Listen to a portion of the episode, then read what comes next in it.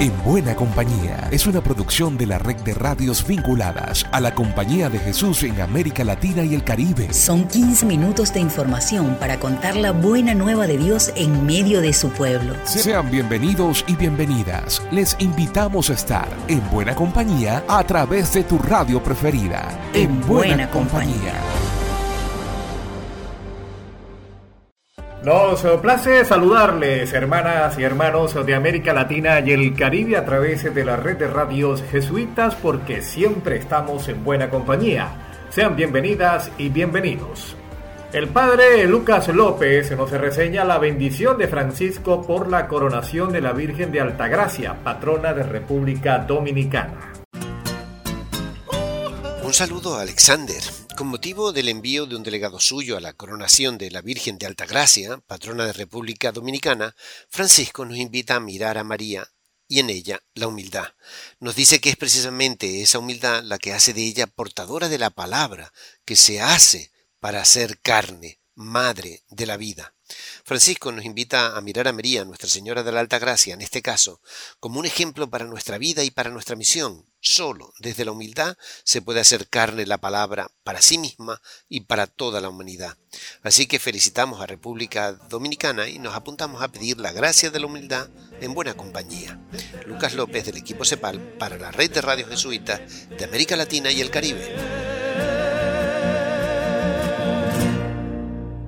Radio Guayacocotla de México cumple 57 años al lado del pueblo humilde y sencillo. Elizabeth Ángel nos cuenta mucho más. La radio Guayacocotla, la voz campesina, pionera de las radios indígenas y comunitarias en México, cumplió 57 años transmitiendo a la zona huasteca y Sierra Madre Oriental al centro sur del país. Abarca cinco estados de la República y en sus micrófonos resuena la lengua y cultura de los pueblos náhuatl, tepehua y otomí. La abuela de las radios comunitarias indígenas, como la conocen sus radioescuchas, pertenece a la Compañía de Jesús. Nació el 15 de agosto de 1965 con la misión de alfabetizar a distancia y solo ha dejado de transmitir durante tres meses en 1996, después de la insurrección de los pueblos indígenas que se hicieron más visibles en Chiapas con el Ejército Zapatista de Liberación Nacional, donde Radio Guayacocotla sufrió el cierre arbitrario de sus transmisiones, ya que el gobierno mexicano creía que transmitir en lenguas indígenas haría que los pueblos hablantes se coordinaran para golpetearlo. Escuchemos al jesuita Sergio Cobo, coordinador de Radio Guaya.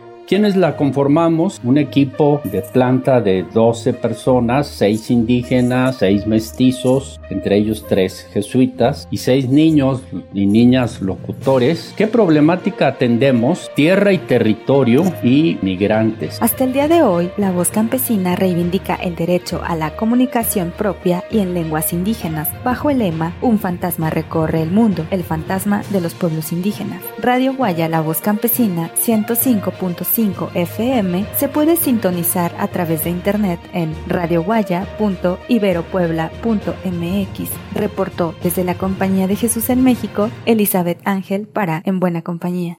La situación en Nicaragua contra la Iglesia Católica cada día se recrudece más. En la madrugada de este viernes 19 de agosto, la policía se llevó de su casa al obispo de Matagalpa, Rolando Álvarez. Nuestro compañero Fran Peña conversó previamente con el periodista nicaragüense David Quintana. Contó las causas que han generado esta situación. ¿Cuál fue el detonante en el de esta lo que han denunciado incluso la iglesia de esta persecución, este acoso por parte del Estado de Nicaragua hacia la Iglesia Católica? Vea, eh, en, el en el año 2018, en el año 2018, después de, de que se venían haciendo violaciones de los derechos humanos de forma solapada, es decir, de forma silenciosa por parte de Daniel Ortega Saavedra y que mantenía una tremenda publicidad con sus medios oficialistas de un país de las maravillas. Por fin vino eh, la dictadura eh, y la vicepresidenta Rosario Murillo, la esposa de Daniel Ortega Saavedra, eh, sacó una ley de reforma al Seguro Social y eso hizo que los ancianos salieran a las calles a protestar. Al, ese mismo día, por la noche, los jóvenes universitarios salieron a defender a los ancianos y ahí explotó la chispa. Y la población salió a las calles por dos cosas, las reformas al Seguro Social, la golpiza que le dieron a los ancianos y la quema a la reserva indio. Salieron a las calles y obviamente la dictadura empezó En ese momento ya dejó su actuar solapado y sacó la policía a las calles, a las turbas. La gente se defendió poniendo barricadas en las calles y hubo prácticamente eh, una parálisis social y económica en las calles de Nicaragua. La provincia chilena de la Compañía de Jesús incentiva la vocación de seguir al Maestro a través de varias producciones audiovisuales. Ingrid Riederer nos informa. Ser jesuita significa seguir a Jesús en un camino lleno de rostros que gritan su nombre. Es por eso que el equipo de vocaciones y juventudes de la provincia chilena ha realizado una serie de videos de diferentes jesuitas que nos regalan relatos de los que comparten cómo han visto el rostro de Jesús en otras personas. En esta oportunidad les presentamos el testimonio del sacerdote jesuita Cristóbal Madero. En el año 2016, cuando me ordenaron sacerdote, yo tenía claro que una de las cosas que quería hacer era poder celebrar una de mis primeras Eucaristías en la cárcel de mujeres. Yo tenía una relación con muchas mujeres de la cárcel a partir de Infocap y de la Pastoral Católica en la cárcel de mujeres. Estoy pensando en una en particular que al momento de tener el privilegio de celebrar esa primera misa allí con una esa multitud de mujeres un día domingo, se me acercó con un regalo que fue una estola bordada por ella y otro grupo en que había una imagen del buen pastor cargando una oveja. Y la particularidad es que esa oveja era negra. Y yo les pregunté, ¿por qué la oveja es negra? Y ellas me dijeron, y ella en particular, la persona que estoy pensando, para que usted, Padre, no se olvide nunca de nosotras, que hemos sido como ovejas negras, pero al mismo tiempo ovejas sostenidas por Dios. Para ver y escuchar este y otros testimonios, los invitamos a visitar el canal de YouTube y el Instagram de Vocaciones Jesuitas Chile. ¿Y tú, te animas a seguir este camino? En Bolivia se han producido enfrentamientos entre comuneros de la Chiquitanía y las autoridades por el control de las tierras. César Rodolfo Chumacero de la REC ACLO nos actualiza la situación. Comunarios de los siete pueblos que conforman la Central de Organizaciones de Pueblos Nativos Guarayos decidieron cumplir con lo que anunciaron y desbloquearon un punto en la Chiquitanía Mediante un comunicado, el Ministerio de Gobierno descartó la existencia de una persona fallecida y confirmó que se registraron cuatro personas heridas en el punto de bloqueo en la provincia de Guarayos, en el departamento de Santa Cruz. Los dos bandos se enfrentaron, los campesinos que bloqueaban y los comunarios de Guarayos, cansados del perjuicio que genera el bloqueo de caminos. Sí, hemos desbloqueado, estamos ahorita, eh, a pesar de que ellos quisieron resistir ¿no? a, a seguir al bloqueo, pero con con las bases no se juega, con la gente se le ha dicho de que desbloquearan pacíficamente, pero no hicieron caso. Y, pero ahorita estamos ya haciendo, miren lo que han hecho, han quemado llantas, fregando la carretera. Eso es lo único que ellos han estado haciendo aquí. Y ha habido enfrentamientos y heridos también, que entre ellos mismos se han hecho los, los heridos.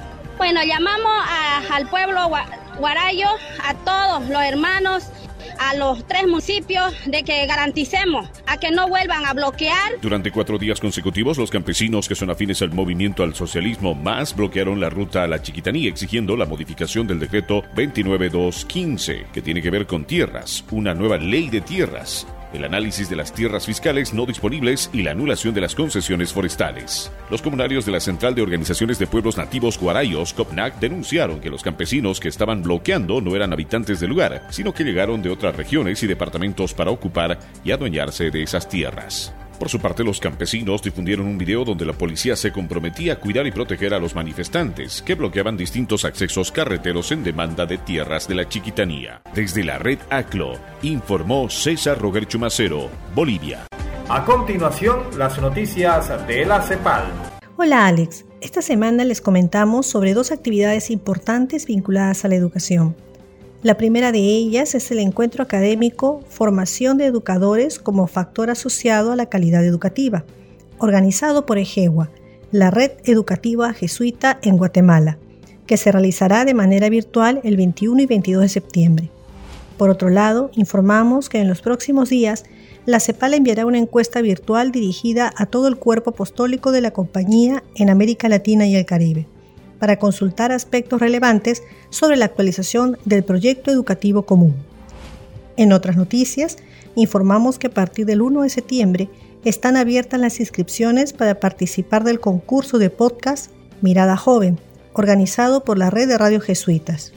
Pueden conocer las bases del concurso inscribirse en el encuentro de Ejegua y ampliar estas y otras noticias en nuestra página web jesuitas.lat. Informó para ustedes Diana Tantaleán del equipo CEPAL.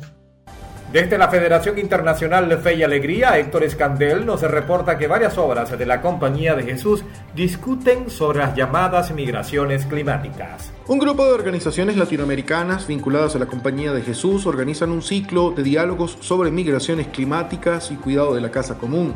El Observatorio Nacional de Justicia Socioambiental, Luciano Méndez de Almeida, el Servicio Jesuita para Migrantes y Refugiados de Brasil, la Cátedra Laudato Si, el Grupo de Ecología Integral de la Red de Centros Sociales de la CEPAL y la Red Jesuitas con Migrantes para América Latina presentan tres espacios de discusión y reflexión. María Liz Briceño, representante de la Iniciativa Federativa de Ecología Integral y Panamazonía de Fe y Alegría, nos relata parte de los propósitos de esta actividad. Nuestro primer encuentro será el día 21 de septiembre, para el que le estamos invitando a las 11 de la mañana hora de Brasilia. Nuestro tema central es mirada global sobre migración, cambio climático y cuidado de la casa común. Contaremos con expertos que han trabajado y desarrollado investigaciones relacionadas con esta temática. La invitación es para todos los interesados en trabajar por el cuidado de la casa común desde la perspectiva de migración y cambio climático. Estaremos orientados por preguntas como cuáles son los avances y desafíos que existen actualmente a nivel global para abordar la interrelación entre migración y cambio climático, cuáles son los aprendizajes que pueden servir para este abordaje en el contexto latinoamericano y cuáles serían las orientaciones para el desarrollo de acciones de respuesta y defensa a favor de las personas que se ven obligadas a desplazarse por estas causas. Esperamos contar con la participación de todos los interesados.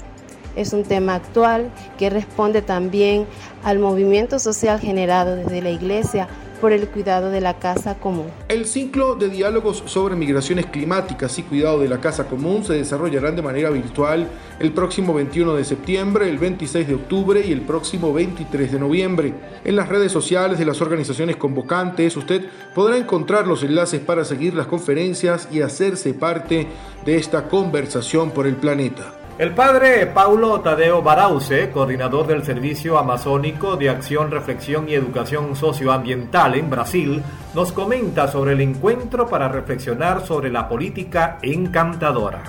La red de fe y política, compuesta por varias organizaciones, incluido el Movimiento Nacional de Fe y Política, lanzó en abril el proyecto Política Encantadora. El objetivo es actuar en la formación de los votantes a través de una lectura crítica del momento actual, contribuyendo al ejercicio de la ciudadanía en búsqueda del bien común. El proyecto busca la formación y sensibilización política permanente, por lo que no termina con las elecciones de 2022. El cuaderno retoma questões centrais das encíclicas do Papa Francisco, Laudato Si e Fratelli Tutti, e la exortação apostólica pós-sinodal, Alegria do Evangelho, que tratam a política como consequência do mandamento do amor. Deste modo, contribui a la prática e compromisso das pessoas invitadas por ele Papa, o Serviço Amazônico de Ação Reflexão e Educação Socioambiental de la Companhia de Jesus, SARES, ha contribuído à la difusão e promoção do estudo e profundização do conteúdo do caderno Encantar a Política. Comparto aqui o enlace para acceder ao caderno em PDF de forma gratuita. Y la palabra final le pertenece al jesuita venezolano Alfredo Infante, párroco de San Alberto Hurtado en Caracas, y nos comparte lo que reflexionaron en la novena por el santo. A propósito de la semana de San Alberto Hurtado, el 18 fue el día del San Alberto Hurtado, y San Alberto Hurtado fue un santo que se dedicó especialmente a trabajar por los derechos humanos del niño, niñas y adolescentes, los trabajadores, los sin techos, eh, por el derecho a la recreación. Hemos constituido en nuestra parroquia una parroquia con perspectiva de derechos humanos. Y esta semana pues ha sido una semana festiva. Iniciamos el lunes con una gran apertura de un desfile deportivo cultural con una banda show. Después hemos tenido una serie de actividades deportivas y culturales. Tenemos especialmente un campamento vacacional ecológico con niños, niñas y adolescentes y por todos los sectores hemos venido pues también haciendo actividades recreativas y rezando la novena con las comunidades. Bueno, muchísimas gracias, ha sido un placer compartir esta nota con ustedes y que San Alberto Hurtado nos bendiga. Y de esta manera llegamos al final. Seguimos en buena compañía. Llegamos al final por esta ocasión. La invitación es para la próxima semana para que sigamos en buena compañía. Una producción de la red de radios jesuitas de América Latina y el Caribe. En, buena, compañía.